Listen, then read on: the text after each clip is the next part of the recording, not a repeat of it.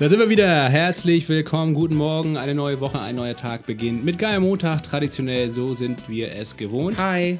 Paul ist wieder da. Er war Jo. im Urlaub. Und äh, Paul, wir haben uns jetzt endlich äh, wieder gesehen heute. Ähm, und wir haben tatsächlich heute einen Podcast aufgenommen an einem Montag. Wie der Name auch schon sagt, geil Montag. Denn wir sprechen hier mit Leuten, denen der Sinn ihrer Arbeit deutlich wichtiger ist als das große Geld verdienen. Und die gehen auch meistens dann wirklich sehr gerne am Montag zur Arbeit.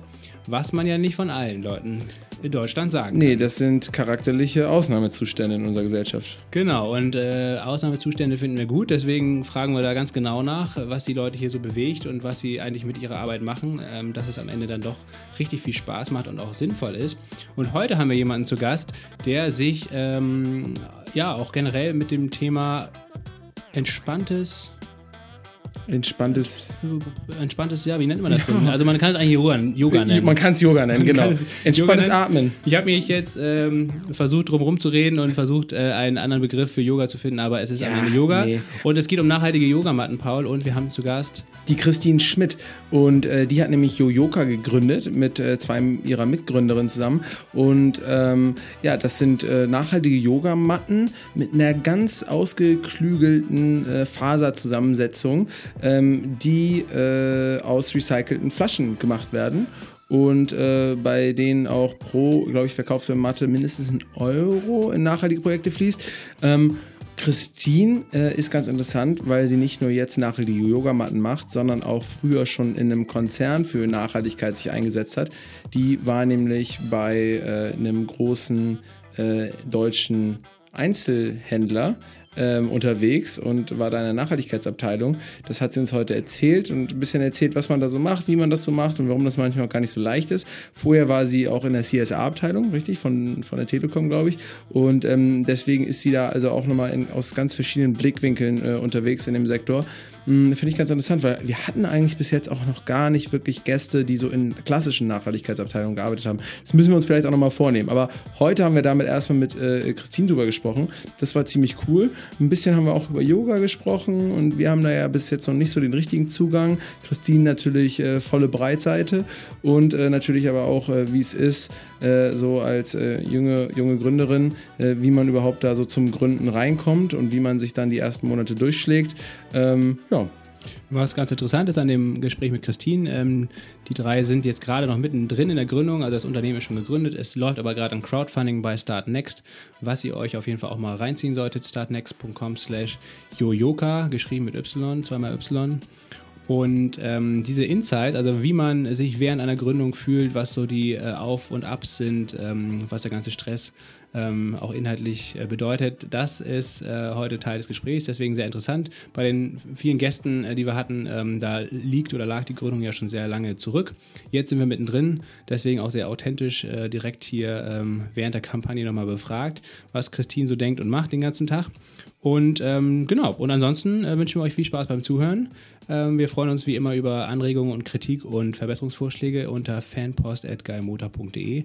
Gerne auch bei Instagram, da sind wir den ganzen Tag ähm, online und freuen uns immer, wenn was passiert. Und ja, Paul, ich glaube, jetzt gibt es nichts mehr zu sagen. los geht's. Wir sehen uns zu dritt wieder im Outro.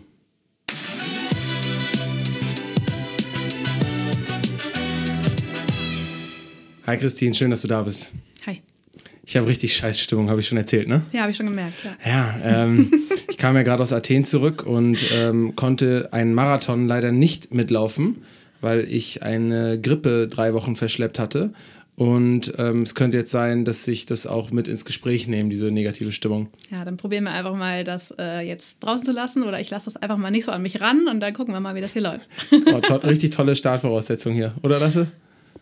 Also ich bin richtig gut drauf, muss ich sagen. Ich hatte ja am Wochenende einen kleinen Live-Podcast ähm, mit Hagen von Sneaker Rescue. War wunderbar. Aber das, ähm, das, die Aufnahme ist leider im Arsch. Von daher, also ein kleiner Wehmutstropfen auch bei mir. Geil, also auch bei deinem Wochenende ist was schiefgegangen. Das freut mich natürlich, es baut mich auf. Ähm, paar schnelle Fragen zum Warmwerden. Die Cobra oder der herabschauende Hund? Die Cobra. Warum? Weil die Cobra herzöffnend ist. Ui, hm, herzöffnend. Und Was ist der herabschauende Hund?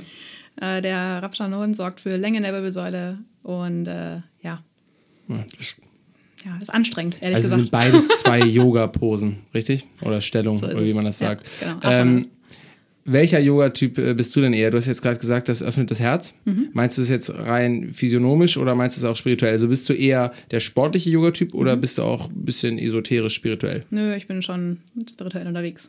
Bist du auch Also unterwegs? ja, schon. Also ich bin halt dahin gekommen. Ich habe am Anfang ähm, eine Yogalehrerausbildung angefangen mit dem Ziel, so ja, voll Bock auf die Philosophie und das irgendwie das, was dahinter steckt, kennenzulernen, weil ich wusste, es ist irgendwie ultra alt und könnte mich weiterbringen.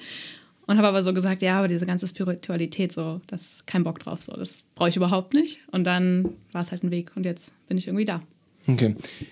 Also, aber heißt jetzt, du bist, äh, äh, hast einen spirituellen Ansatz beim Yoga oder nicht? Ich auf jeden Fall. Ja, Du ja, auf jeden definitiv. Fall. Also nicht nur im Yoga, sondern allgemein. Allgemein, okay, gut. Äh, reparieren oder neu kaufen? Reparieren, natürlich. Und Bio oder regional? Am besten beides. Aber bei Reparieren oder Neukaufen, ist das deine, dein Ziel oder praktizierst du das auch wirklich schon? Ich habe gerade eine Hose an, die ist repariert. Selbst repariert oder? nee, oder reparieren lassen, aber immerhin.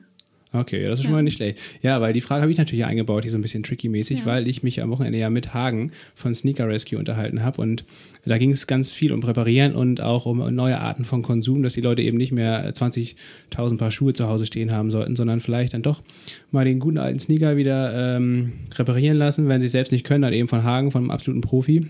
Und ähm, ich finde, das passt eigentlich auch ganz gut ähm, zum, zum Thema Yoga oder zum Thema ja, irgendwie anderer Konsum. Ne? Also letztendlich auch ihr mit eurer Yogamatte ähm, legt ja Wert darauf, dass das möglichst lange hält und dass es in Zukunft vielleicht auch dann äh, mal einen geschlossenen Wertstoffkreislauf gibt. Deswegen Definitiv. Also ich finde auch, es ist schwer, sein komplettes Leben komplett nachhaltig zu leben, weil das, da sind wir, glaube ich, irgendwie erst noch auf dem Weg hin. Äh, aber es gibt schon so viele Sachen, die wir machen können und Dinge lange verwenden ist einfach so eine der einfachsten Sachen, die wir einfach machen können. Und von daher ja, auf jeden Fall. Das fällt mir immer wieder auf. Ich habe früher hatte ich ähm, so einen Amazon-Account oder ich glaube auch mal so eine App von Amazon und dann ähm, da habe ich so viel Scheiße bestellt und dann habe ich es mal irgendwann gelöscht, auch meinen kompletten Account gelöscht. Dazu auch witziger Fun-Fact, musste ich mir erstmal so ein YouTube-Tutorial angucken, weil es so unfassbar kompliziert ist, seinen Amazon-Account zu löschen. Habe ich dann tatsächlich geschafft und seitdem, das war ungefähr vor drei oder vier Jahren, ähm, ich hätte gedacht, hm, das, das wird irgendwann dann wieder revidiert und ich ähm, logge mich dann doch wieder ein oder ich mache mir einen neuen Account. Hat bis jetzt super funktioniert. Ich habe es kein einziges Mal ähm, vermisst. Das fand ich am absurdesten. Vorher, wie gesagt, habe ich mir ständig irgendeinen Kram bestellt. Und jetzt, der Bedarf ist gar nicht mehr da. Einfach weil, weil äh, ja, diese Bequemlichkeit nicht mehr da ist. Das fand ich ziemlich spannend. Paul, wie oft bestellst du im Internet? Gute Frage. Privat? Ja, privat. Privat eigentlich höchstens einmal im Monat. Höchstens. Aber dann auch, ja, also nicht, nee, ich würde sogar sagen, eher so alle zwei Monate einmal. Mit der Firma sieht es anders aus. Aber da kommen wir halt noch nicht ganz drum herum. Und ab und zu gibt es auch bei Amazon halt Sachen, die es woanders nicht gibt. Ähm, so, jetzt sind wir durch die schnellen Fragen sind wir durch. Das hast du natürlich äh, souverän gemacht. Die waren heute auch nicht so fies. ähm, wie, sieht, gehabt. wie sieht ein normaler äh, Christine Schmidt äh, Gründerinnen-Montag aus? Den gibt es nicht. Ähm, jeder Montag sieht anders aus. Äh, lass mal überlegen. Heute habe ich bei einer Freundin übernachtet.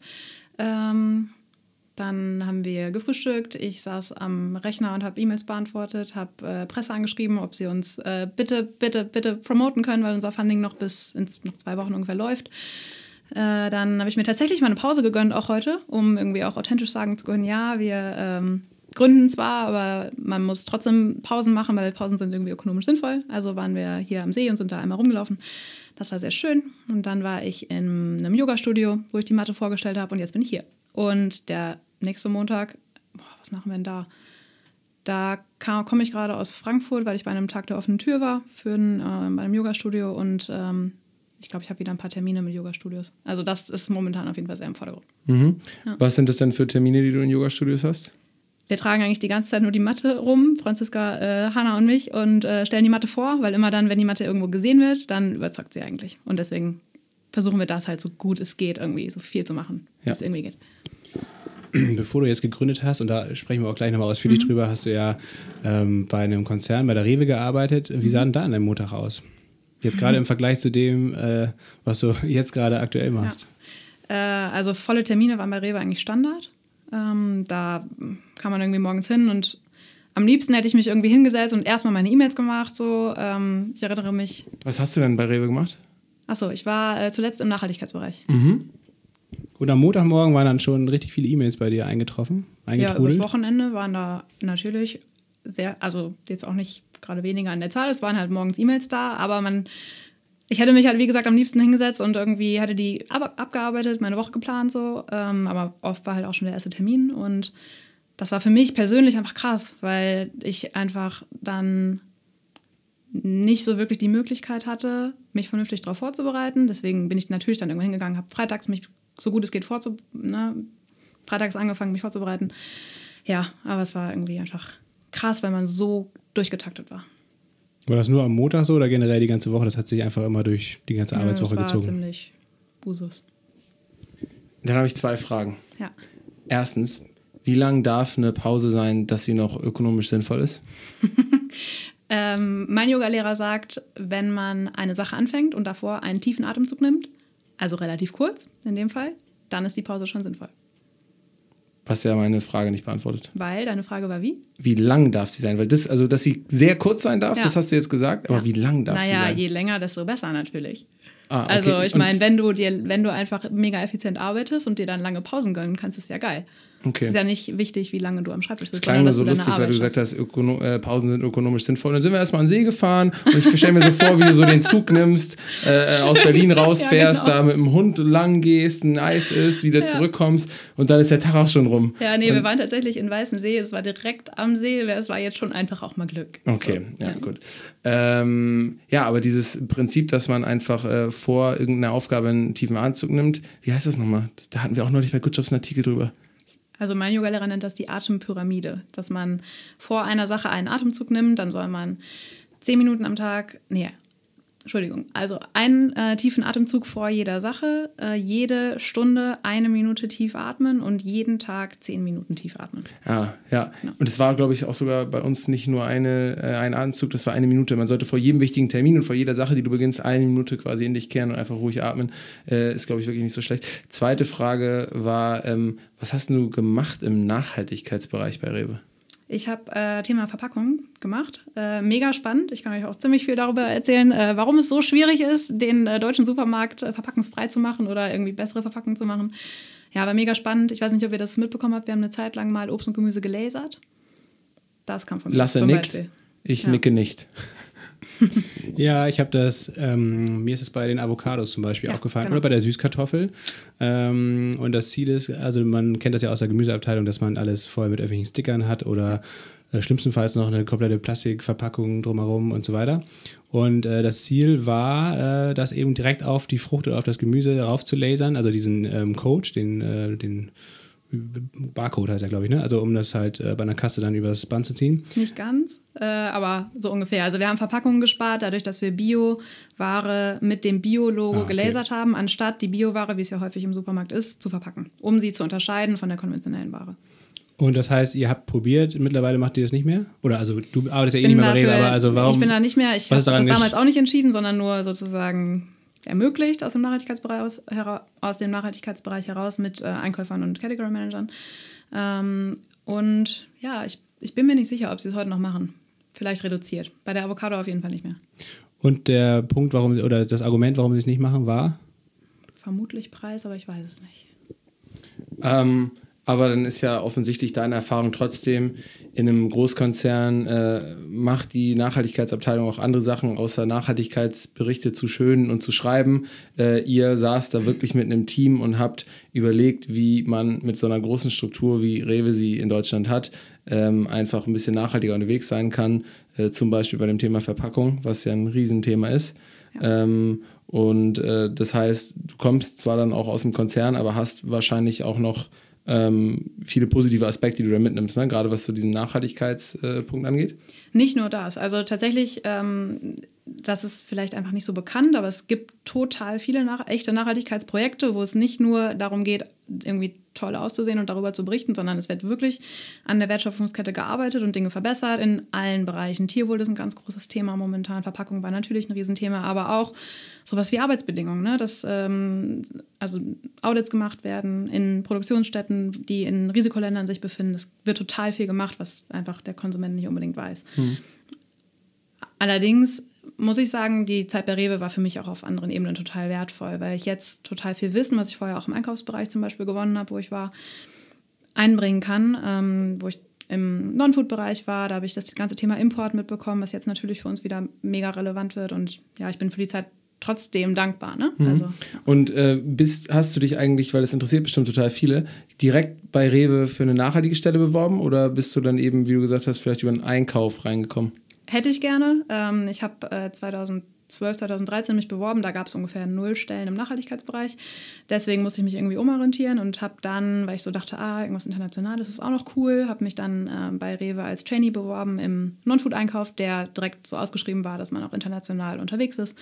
Und deswegen bin ich dann da gelandet. Wo warst du denn unterwegs? In äh, Bangkok. Das war ziemlich cool. Was kommt von Rewe aus Bangkok? Die Kokosmilch? Oder? Die Kokosmilch zum Wirklich Beispiel. Ja, ja, klar. Genau. Okay. Ja. Also alle Klischees erfüllt. Ähm, Bevor wir jetzt richtig zu Yoyoka kommen, äh, wollen wir aber noch mal einen ganz kleinen Schlenker ähm, zurück machen. Und zwar, äh, damit die Leute auch mal verstehen oder damit sich so ein Gesamtbild äh, ergibt. Ähm, wie bist du überhaupt auf das Thema Nachhaltigkeit gekommen oder äh, diese ganzen Interessen, äh, die du dann auch bei Rewe schon angefangen hast äh, zu bearbeiten? Was hast du im Studium gemacht und wann hat das Thema Nachhaltigkeit das erste Mal oder ist dir das Thema Nachhaltigkeit zum ersten Mal über den Weg gelaufen? Mhm. Ähm, also ich wollte immer schon irgendwie die Welt ein bisschen besser machen. ich wusste nur am Anfang nicht so genau wie und war halt so am Ende der Schulzeit und hatte irgendwie nicht so richtig einen Plan, was ich jetzt eigentlich studieren will. Ich wusste, ich will studieren, aber ich wusste nicht so richtig was und fand Sprachen immer cool und habe dann gedacht, so, ah ja, Spanisch wäre ja eigentlich irgendwie cool, das noch zu lernen und dann gedacht, ja, vielleicht kann ich auch in die Entwicklungshilfe gehen und habe dann äh, Kulturwirtschaft studiert an der äh, Uni Duisburg-Essen, also eine Kombi zwischen BWL und Spanisch. Und hatte eigentlich das Ziel, so ich gehe irgendwie mal nach Peru und mache dann ein Auslandssemester, gucke mir das mal an, weil wenn man Entwicklungshilfe machen will, wäre es halt irgendwie sinnvoll, auch mal in dem Land vor Ort gewesen zu sein, wo sowas vielleicht benötigt wird. Habe das dann gemacht, äh, habe aber gleichzeitig festgestellt, man kann ja Nachhaltigkeit neuerdings auch in Unternehmen machen. Und ähm, habe mir dann ein Praktikum gesucht und zwar bei der Telekom, damals im CSR-Bereich und dann gedacht, so ja, cool, hey, da kann ich ja beides verbinden, Karriere und äh, irgendwie was Gutes tun, richtig gut, dann äh, probiere ich doch mal da reinzukommen. Und hat äh, leider nicht so gut geklappt, weil, ne, wie man sieht, war ich dann äh, nicht im Nachhaltigkeitsbereich, sondern im Einkauf.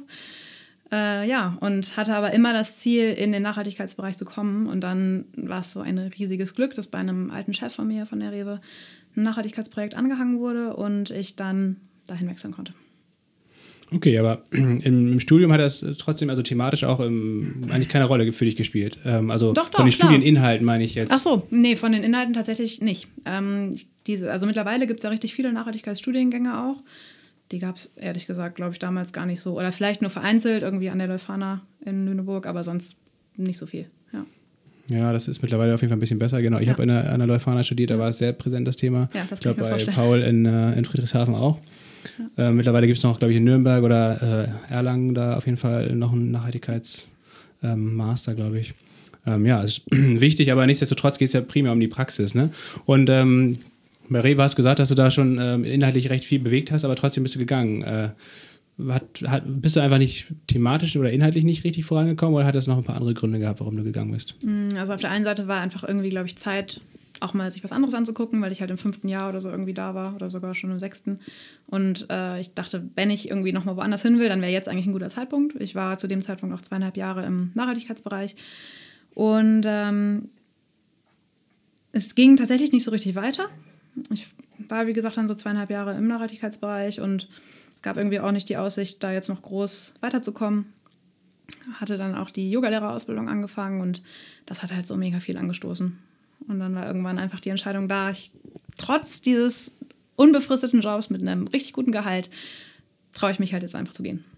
Und kannst du das mal beschreiben, was, also warum du überhaupt erst mit der Yoga-Ausbildung angefangen hast, was da jetzt die Motivation hinter war oder der, der Trigger, sage ich jetzt mal, und vor allen Dingen, was das da mit dir gemacht hat? Ja. Also es war irgendwie bei mir immer so, ich musste irgendwie tatsächlicherweise nie so mega viel tun, um irgendwie voranzukommen. Es hat sich alles irgendwie einfach immer so ergeben vom Trainee, äh, der bei einem äh, Geschäftsführer direkt bei der Rewe war, bin ich dann in eine Stabsstelle von einem anderen Geschäftsführer gekommen und es war irgendwie alles immer mega easy und dann war ich in diesem Nachhaltigkeitsbereich und es hat irgendwie, es hat halt einfach irgendwie gestockt und es war irgendwie, ich kam nicht mehr weiter, es war auch viel Kritik da und Von deiner Seite oder, oder gegen dich Kritik? Nee, nee, es war, man war nicht so richtig zufrieden, sage ich mal, mit dem, wie, äh, wie die Dinge liefen. Und, du? Ähm, oder? Nee, nee, die schon. Äh, dein, dein du hakst da richtig nach, ne? Nee, wenn du jetzt sagst, Mann war nicht zufrieden, dann weiß ich nicht, ob du meinst, ja, dass ja, die Leute mit dir nicht zufrieden waren ja, oder du genau. mit dem Umfeld vielleicht nicht zufrieden warst. Nee, ähm, also ich wurde einfach viel, viel kritisiert, dass einfach die Dinge, wie ich sie machte, so nicht irgendwie, weiß nicht, für richtig gehalten wurden. Und äh, das hat dazu geführt, dass ich mich einfach selber stark hinterfragt habe, dass ich auch an mir super stark gezweifelt habe und dem auch einfach am Anfang natürlich geglaubt habe, dass ich, ne, weil ich hatte immer, weiß nicht, sonst hatte ich immer super Feedback von, von den Chefs zuvor und auf einmal war das halt irgendwie anders, also nehme ich mir das erstmal an, äh, weil ne, man ist ja auch irgendwie reflektiert.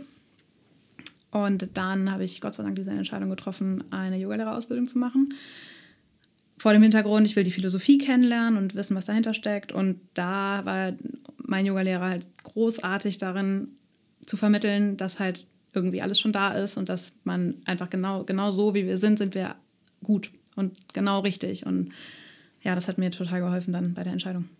Krass, aber also was ja ein bisschen, ich will gar nicht zu lange drauf rumreiten, aber was ja ein bisschen durchkommt, ist, dass du dann in der Zeit anscheinend ganz schön starke Selbstzweifel gehabt haben musst. Ja, auf jeden Fall. Obwohl ja. du ja vorher im Job und in deiner Laufbahn eigentlich nur Bestätigung erfahren hast, oder? Ja, klar. Und du gesagt hast, lief alles relativ gut bis zu dem Zeitpunkt. Genau, also es war dann ja schon eine relativ lange Zeit in dem Bereich, auch unter verschiedenen Leuten.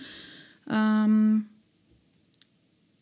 ja, und dann hat das einfach nicht mehr gereicht, ne? dieses alte, ja, gute ja. Feedback. Aber noch eine Frage, musst du auch nicht beantworten, aber es, mich würde es trotzdem interessieren, war das eher was, ähm, hm, also persönliches, dass du, dass vielleicht so zwei, drei Personen und auch du das Gefühl hattest, zwei, drei Personen kommen vielleicht mit meiner Art nicht so zurecht, mit meinen Vorschlägen zurecht, oder hattest du das Gefühl, das war sogar was Systemisches, dass du gemerkt hast, hm, ich bin hier so in einer Nachhaltigkeitsabteilung, ich habe die und die Vorstellung, ich stoße aber so ein bisschen an die Grenzen dem, von dem, was machbar ist in dieser Position? Man ist auf jeden Fall natürlich begrenzt in dem, was man tut, weil man, in, wenn man im Nachhaltigkeitsbereich arbeitet, nicht der Entscheidungsträger ist, sondern man muss dafür immer mit Category Managern und Einkäufern gemeinsame Sache machen irgendwie und gemeinsam hm, Dinge entscheiden. Äh, von daher, jetzt habe ich gerade den Faden verloren. Das könnt ihr bestimmt später rausschneiden. Nee, äh, werden wir nicht machen. Weil es so, oder es sei denn, du wirst wirklich drauf bestehen, weil dein Lachen ist jetzt ja. so charmant, dass wir es drin lassen müssen.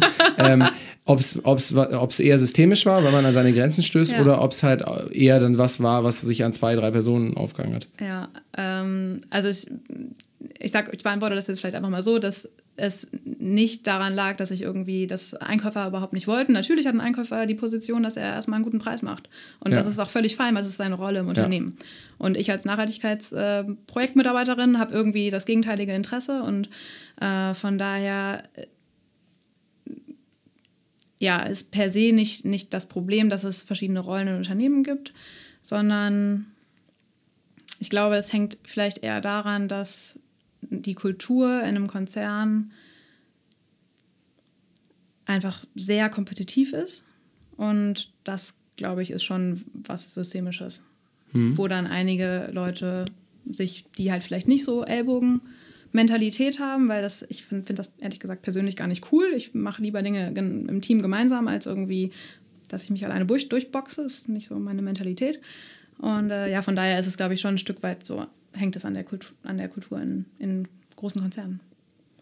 Ja, und am Ende ist es ja auch eine Führungsfrage eigentlich. Ähm, letztendlich muss die Konzernführung oder das nächste höhere Level dann entscheiden, welche Prioritäten äh, gesetzt werden. Ne? Ähm, also der Einkauf oder, oder der Preis ähm, oder eben die nachhaltigen Ziele, die dann wahrscheinlich eher zu den strategischen Zielen gehören, zumindest zur Zeit. Ähm, wenn man sich eben so ausrichtet, dann hat das ja eher eine strategische Aussagekraft und äh, zahlt sich dann vielleicht preislich erst in Zukunft aus, indem man halt meinetwegen höhere Preise beim Kunden erzielen kann oder ein besseres genau. Image hat. Das hängt halt ein bisschen einfach an unserem um, System momentan, ne? genau, dass genau. halt äh, ja. Preis überall im Vordergrund steht. Jetzt genau nicht bei einzelnen Konzernen, sondern ja eigentlich überall, wenn überall, man in die, ja. in die, großen Unternehmen reinguckt. Ja. ja.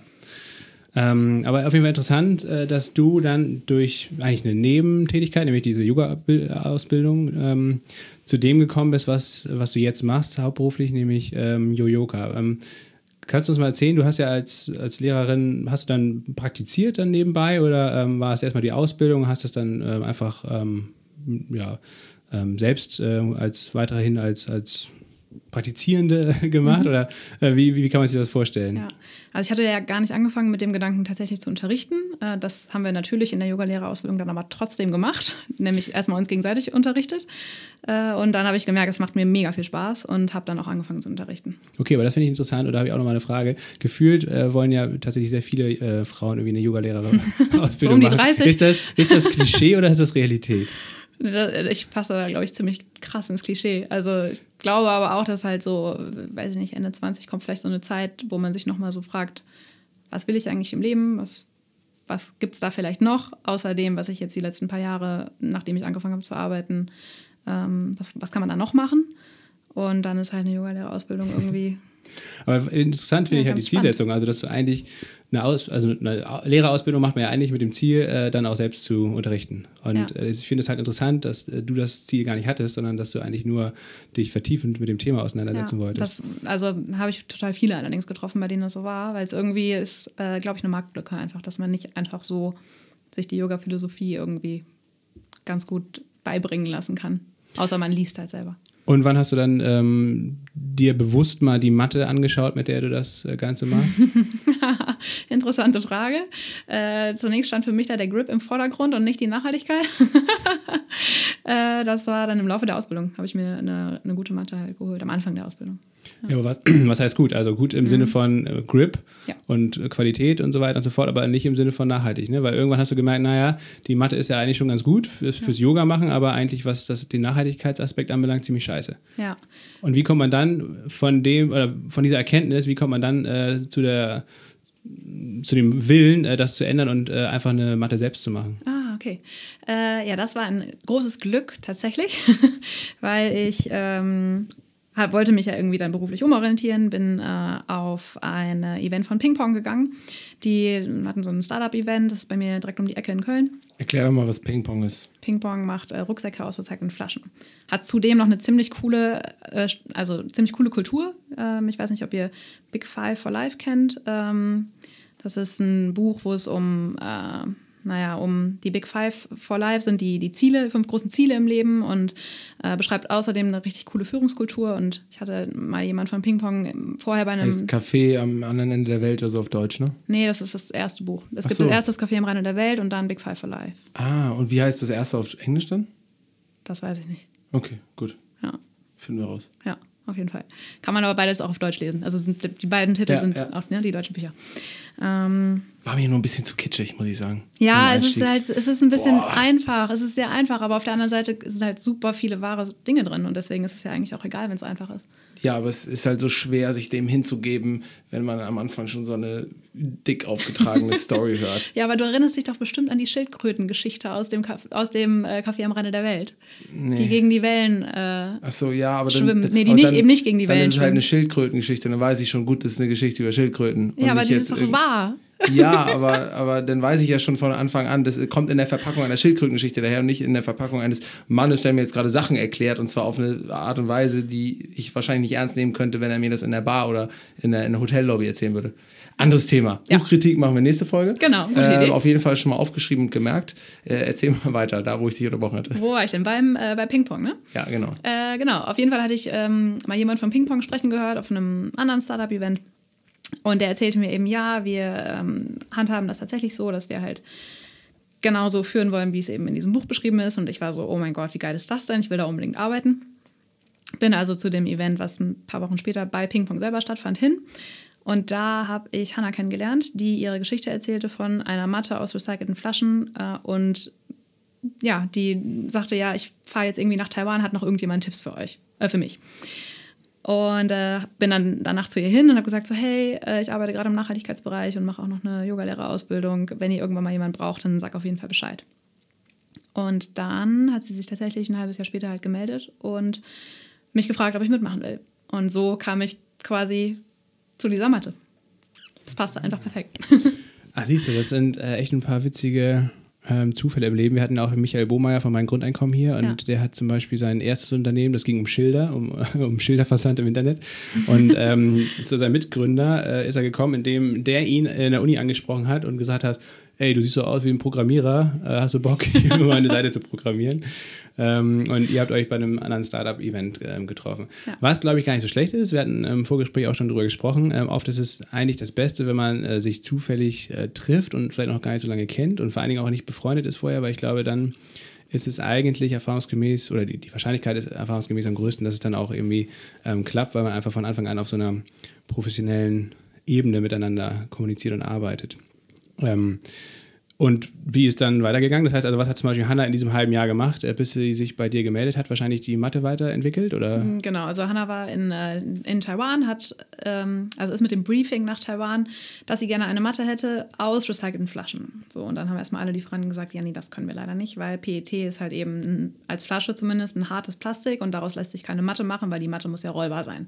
So, dann ist sie irgendwie nach 15 Lieferantenbesuchen äh, leider erfolglos erstmal wieder nach Hause gefahren. Und, äh, wie lange dauert dann sowas ungefähr, so eine Recherche? Wie, wie, wie lange war sie dann während dieser ersten Ort. Recherche vor Ort? Sie hatte das halt vorbereitet, äh, hatte sich Yogamatten-Hersteller rausgesucht, mit denen sie Termine gemacht hatte. Und die Reise war, glaube ich, gar nicht so lang. Zwei ein, Wochen, zwei Wochen, zwei Wochen, ja, irgendwie mit okay. ein paar Tage Strand noch, genau. Ja. ja, Taiwan ist schön. Und Ja. klein und man kommt auch schnell von A nach B. Definitiv. Mit So, dem Zug. Dann, ja, genau. Bin ich damals auch mit dem Zug lang gefahren, ja. Wie bist du denn, äh, und dann ist sie zurück, aber und dann? Und äh, wie, wie ist seid ihr dann zu dem Lieferanten gekommen, den ihr jetzt habt? Genau, dann äh, meldete sich ein Lieferant tatsächlich ein paar Monate später wieder und hat gesagt, ja, er kann es jetzt. Hatte halt die Idee, dass man ähm, aus Flaschen ja Vlies herstellen kann. Kennt man ja Fließpullis und so aus recycelten Flaschen. Und hat ähm, es geschafft, diesen Vlies mit Kautschuk zu überziehen und miteinander zu verbinden und so eben eine Matte daraus herzustellen. Und dann ähm, war es witzig, weil Hannah mich dann im Januar anrief und sagte so, ja, hey, du, ähm, sie bräuchte jetzt jemanden und ob ich irgendwie mitmachen wollte. Und ich hatte halt zu dem Zeitpunkt schon gekündigt und dachte so, ja, eigentlich auf jeden Fall, lass mich mal kurz drüber nachdenken, aber ja, auf jeden Fall. Und dann haben wir uns irgendwie auf der Hälfte in äh, Münster getroffen. Und dann brachte sie halt diese Matte mit und ich sah so diese Matte und habe diese so angefasst und dachte so, yes, mega geiler Grip. Und dann habe ich sie halt hochgehoben. Es war halt einfach die schlechteste Matte. Nicht die schlechteste Matte, die es gibt, aber sie war auf jeden Fall schon ziemlich schlecht, weil sie halt viel zu schwer war. Es war so halt so wie so ein Backstein irgendwie. Äh, und überhaupt nicht richtig, also schon rollbar, aber sie hielt irgendwie nicht zusammen und so. Das war irgendwie noch nicht so richtig cool. Aber sie hatte schon mal einen geilen Grip. Und das ist ja wichtig. Und äh, dann haben wir halt zusammen weiterentwickelt und jetzt haben wir eine coole Matte. Du hast jetzt schon ein paar verschiedene Kriterien für eine gute Matte genannt. Grip, Gewicht, was gibt's noch? Äh, Dämpfung, ähm, das ist so das, das dritte oder das zweite sozusagen. Ähm, das Und Rollbarkeit wahrscheinlich. Ja, genau. Aber gut, das ist ja irgendwie so, ist. würde man denken, dass das Standard wäre. Aber wie gesagt, unsere, wenn die halt so auseinanderfliegt, wenn du sie zusammenrollst, ist halt auch nervig. Mhm. Genau, Dämpfung ist tatsächlich ein witziger Punkt, weil sich das so ein bisschen als Nebeneffekt hat sich das bei unserer Matte ergeben, weil wir es schaffen mit dem Vlies, den wir nutzen. Der Vlies halt, hat halt eben eine super Dämpfung.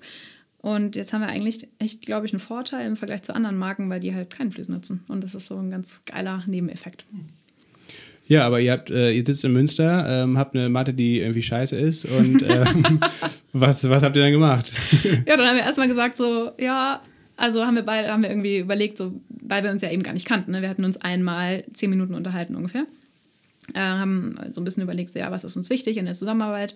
Haben irgendwie gesagt, ja, Offenheit und dass wir Dinge nennen beim Namen, wenn, wenn irgendwie was nicht läuft und äh, dass wir, ich weiß gar nicht mehr, ich glaube, das war auf jeden Fall so ein zentrales Thema. Verschiedene Dinge. Ähm, haben halt so überlegt, was uns wichtig ist in der Zusammenarbeit, haben dann gesagt, ja, okay, lass das machen. Und dann die Warte weiterentwickeln mit dem Lieferanten. Irgendwie gesagt, so, ja, nee, irgendwie müssen wir nochmal was ändern. Was, was können wir machen, damit sie leichter wird? Und genau. Ja. Und wie lange dauert das dann, so eine Weiterentwicklung? Äh, wenn, ihr habt euch jetzt quasi im Januar 2019 habt ihr euch getroffen, Ja. ist das richtig? Bis wann äh, hat es gedauert, bis ihr die Matte so weit hattet, dass ihr zufrieden wart? Wir haben dann Materialien nochmal ein bisschen angepasst, Farben angepasst, überlegt, wie wir das bedrucken und so. Und das waren dann vielleicht so vier Monate, drei, vier Monate, würde ich sagen. Und währenddessen hast du vom Ersparten gelebt oder hast irgendwo weiter gejobbt? Ich habe das am Anfang parallel zum Job äh, bei der Rewe gemacht, weil ich da bis April noch war. Hm, ach so, okay. Und äh, dann, ähm, ja, dann habe ich von meiner Spaten gelebt. Ja. Was wäre passiert, wenn Hanna sich nicht bei dir im Januar gemeldet hätte? Du hast ja gekündigt gehabt. Was Genau. war dein Plan B oder Ja. was war dein Plan A in der, zu der Zeit vielleicht sogar schon? Der Plan war auf jeden Fall, erstmal reisen zu gehen und erstmal rauszukommen. Habe ich dann tatsächlich auch doch noch machen können, weil Hannah einfach cool ist und einfach gesagt hat, ja, fahr einfach trotzdem. und wir kriegen das schon irgendwie hin und es äh, wird schon funktionieren. So. Äh, sonst wäre ich wahrscheinlich noch länger gereist. Ich war jetzt drei Monate unterwegs, was cool war und was mir auch persönlich nochmal mega viel gebracht hat. So. Ähm, während der Zeit habe ich halt einfach weiter von Asien aus quasi am Projekt gearbeitet. Konnte mir auch den Lieferanten angucken, was auch nochmal so ein, ne, also mit auch Ausschlag der Reise war. Ja, genau, und sonst wäre ich vielleicht einfach immer noch am Reisen. Winter. auch nicht das Schlechteste. Ja. Ähm, gut, ihr habt jetzt die Matte auf jeden Fall, habt einen ähm, Lieferanten in Taiwan gefunden. Gibt, werden, werden viele Yogamatten in Taiwan hergestellt oder ja. ähm, wie sieht so der Weltmarkt aus oder wo sind die Produktionsstätte? Genau, also es gibt ja ganz, ganz viele Plastikmatten leider noch auf der Welt. Da kommt der Großteil aus China, denke ich. Ne? Ähm, die besseren Matten kommen zum Teil auf jeden Fall auch aus Taiwan. Und bei euch ist auch noch Kautschuk drin, der kommt wahrscheinlich irgendwo aus Malaysia oder irgendwo aus Südostasien? Genau, aus Südostasien. Kautschuk wächst nur in Äquatornähe und von daher kommt er halt aus Südostasien, ja. Okay, und äh, es gibt aber auch keine Alternativen, das irgendwo in Europa zu produzieren? Also keine sinnvolle Alternativen, weil es natürlich genau. auch keinen Kautschuk gibt zum Beispiel. Also weil also aus Yoga-Lehrersicht ist es quasi so, dass die Kautschukmatten einfach die sind mit dem allerbesten Grip und nur wenn eine Matte guten Grip hat, dann ist es aus meiner Sicht so, dass man da richtig gut drauf praktizieren kann, weil wenn man anfängt im Hund zu rutschen, dann ist das halt einfach nicht mehr cool, weil man sich nicht mehr auf die Praxis konzentrieren kann. Und deswegen war für mich eigentlich das super sinnvoll, dass äh, der Lieferant das schon genauso vorgeschlagen hatte mit Kautschuk. Und dann ist es halt Stand heute so, dass wir nirgendwo anders den, das Rohmaterial halt herbekommen, weil der Kautschuk halt auch nur in der Äquatornähe wächst. So. Jetzt wäre halt die Überlegung, dass man ein anderes Material nimmt. Da haben aber weder wir noch irgendwie andere Yogamattenhersteller bisher eine Lösung gefunden. Kannst du nochmal erklären, ich glaube, wir sind jetzt spätestens an dem Punkt angelangt, wo du nochmal erklärst, ähm, was ihr besser macht und was ihr nachhaltiger macht als eine herkömmliche Yogamattenhersteller? Mhm. Ähm, ich glaube, ein Stück weit ist das halt so grundsätzlich das Mindset, mit dem wir an die Sache rangehen, weil halt von uns von, also von vornherein klar war, wir wollen das Ganze als Social Business aufbauen, wir wollen gerne B Corp werden und einfach ein, ein gutes Kannst du kurz mal sagen, was B Corp ist? Ja, das sind Unternehmen, die ähm, Stakeholder in ihre, äh, in ihre Entscheidungen mit einbeziehen, würde ich jetzt mal so. Also alle Anspruchsgruppen, die genau, so ein Unternehmen genau, ja. Genau. Ähm, mussten das auch schon im äh, Vertrag, in einem Gründungsvertrag mit festlegen, tatsächlich. Das als Tipp für alle weiteren Gründer. Die, bitte fasst den Vertrag einfach am Anfang an, dann ist es danach nicht mehr so kompliziert. Und nicht so teuer, wenn man zum Notar Genau, das ist nämlich ganz schön teuer, so ein Notartermin. den will man nur einmal bezahlen. Ja, genau. Und ähm, Jetzt habe ich schon wieder den Anfang deiner Frage vergessen. Du warst dabei, also es war natürlich auch Lasses Frage. Ja, ach so, ja, egal. Das hat man natürlich jetzt auch nicht gesehen, dass du mich angeguckt hast. Ja. Ähm, äh, was Yoyoka ist. Also wir waren ah, genau, eigentlich beim Yoyoka-Pitch und warum ist, ist, es nachhaltig? Also richtig, genau. Ähm, also für uns war ganz klar, wir wollen, wir wollen Social Business werden, wir wollen das Ganze nachhaltig aufziehen. Ähm, und auf der einen Seite, da ist äh, das Produkt, was an sich schon mal besser ist, dadurch, dass wir also meine persönliche Überzeugung ist einfach, wir müssen dafür sorgen, dass wir Rohstoffe wiederverwenden. Es ist einfach eine ganz große Schande, dass wir heute Produkte herstellen und einfach danach, nach dem ersten Gebrauch, wegwerfen und einfach es uns auch egal ist, was danach mit den Rohstoffen passiert. Weil es ist ja eben eigentlich gar kein Müll, sondern es ist ja wertvolles Material. Und von daher ist das so äh, das, was, was ich persönlich promoten möchte, dass wir mehr Rohstoffe wiederverwenden. Und da ist eben der Yoga-Markt ein sehr ähm, passender, weil da in der Regel zumindest Leute ne, sind, die eh schon ein bewusstes Mindset haben. So, das ist aber nicht das Einzige, was wir, was wir irgendwie besser machen, sondern ähm, wir haben uns das Ziel gesetzt, einen Teil der Einnahmen zu spenden. Das ist jetzt im Crowdfunding erstmal 1 Euro pro Matte und mit jeder ähm, Mattenart geht zwar quasi der eine Euro an eine andere Initiative. Und perspektivisch wird das dann mehr, aber dafür müssen wir halt erstmal noch ein bisschen aufbauen. Mhm.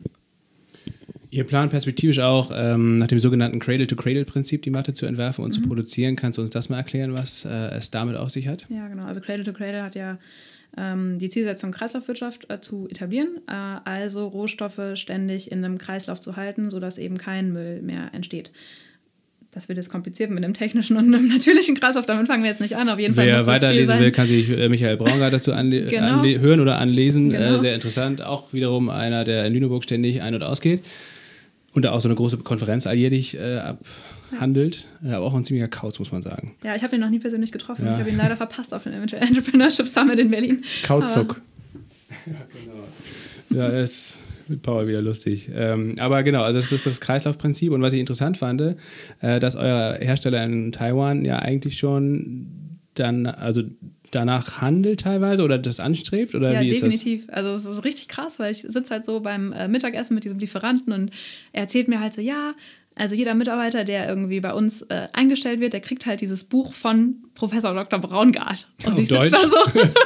oder wenigstens Nee, übersetzt? Englisch. Nee, wahrscheinlich auf Englisch, hoffe ich. Oder sogar auf, auf Chinesisch, im besten Fall, damit sie es auch wirklich alle verstehen.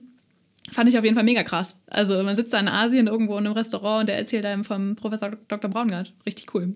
Ja. Ja, ist nicht schlecht. Das heißt also, der unterstützt euch auch darin, äh, dass ihr Stück für Stück weiterkommt, weil zurzeit muss man tatsächlich ja auch mal anmerken, ähm, ihr benutzt zwar recyceltes äh, Plastik, um die Matte herzustellen, aber am Ende, wenn die entsorgt Ja. wird, habt ihr das gleiche Problem wie alle anderen auch. Ja. Dann äh, landet die Matte in der Müllverbrennung, weil man die Stoffe nicht auseinander dividieren du kann. komplett recht. Und ist, ein, also für mich persönlich äh, war das ein, ein Riesenthema irgendwann zu Beginn des Projektes, weil ich genau wusste, dass wir eine Matte herstellen, die vermutlich in ihrem Leben nicht recycelt werden kann. Und sicher war ich mir da nicht, weil es vielleicht auch Methoden geben wird, irgendwie diese beiden Stoffe wieder zu trennen. Ähm, bin dann aber hingegangen und habe mit verschiedenen Experten ähm, gesprochen, einer Beraterin, die, ähm, die zum Thema Kreislaufwirtschaft berät und die hat, mit der hatte ich so dieses Thema gespiegelt und sie hatte gesagt, so, ja, aber wie ist das denn in der Praxis? Nur weil eine Matte theoretisch recyclingfähig ist, heißt das ja nicht, dass es auch wirklich, wirklich passiert. Habe dann mit äh, Plastship gesprochen, die bauen so einen Marktplatz für ähm, recycelte Rohstoffe auf. Und ähm, die waren super, super hilfreich, weil sie nämlich an Kautschuk Verwerter quasi gegangen sind, also aus der Reifenindustrie insbesondere, und ähm, mal nachgefragt haben, ob die unsere Matten nicht irgendwie mit in ihren Kreislauf reinnehmen könnten, wenn die wiederkommen. Oder ne, wenn die, also wenn die aufgebraucht sind oder verbraucht, wie auch immer. Und da war das Ergebnis so, ja, nee, also die Ströme sind dann so klein, dass es halt völlig utopisch ist, das irgendwie aufzubauen. Das bedeutet, auch wenn eine Matte heute theoretisch recyclingfähig ist, bringt das halt impacttechnisch überhaupt nichts. Und dann war halt so der Gedanke, okay, wenn wir also wie generieren wir quasi mehr Impact? Und das ist halt heute, dadurch, dass es diese Stoffströme noch nicht gibt, dann der Fall, wenn wir den, das, was ins Produkt reingeht, verbessern. Und deswegen habe ich mich dann dafür entschieden, doch dieses Projekt weiterzumachen. Aber tatsächlich hatte ich eine kleine Sinnkrise. Okay. Ja, das ist gerade interessant äh, für die Leute, glaube ich, äh, das auch mal nachzuvollziehen.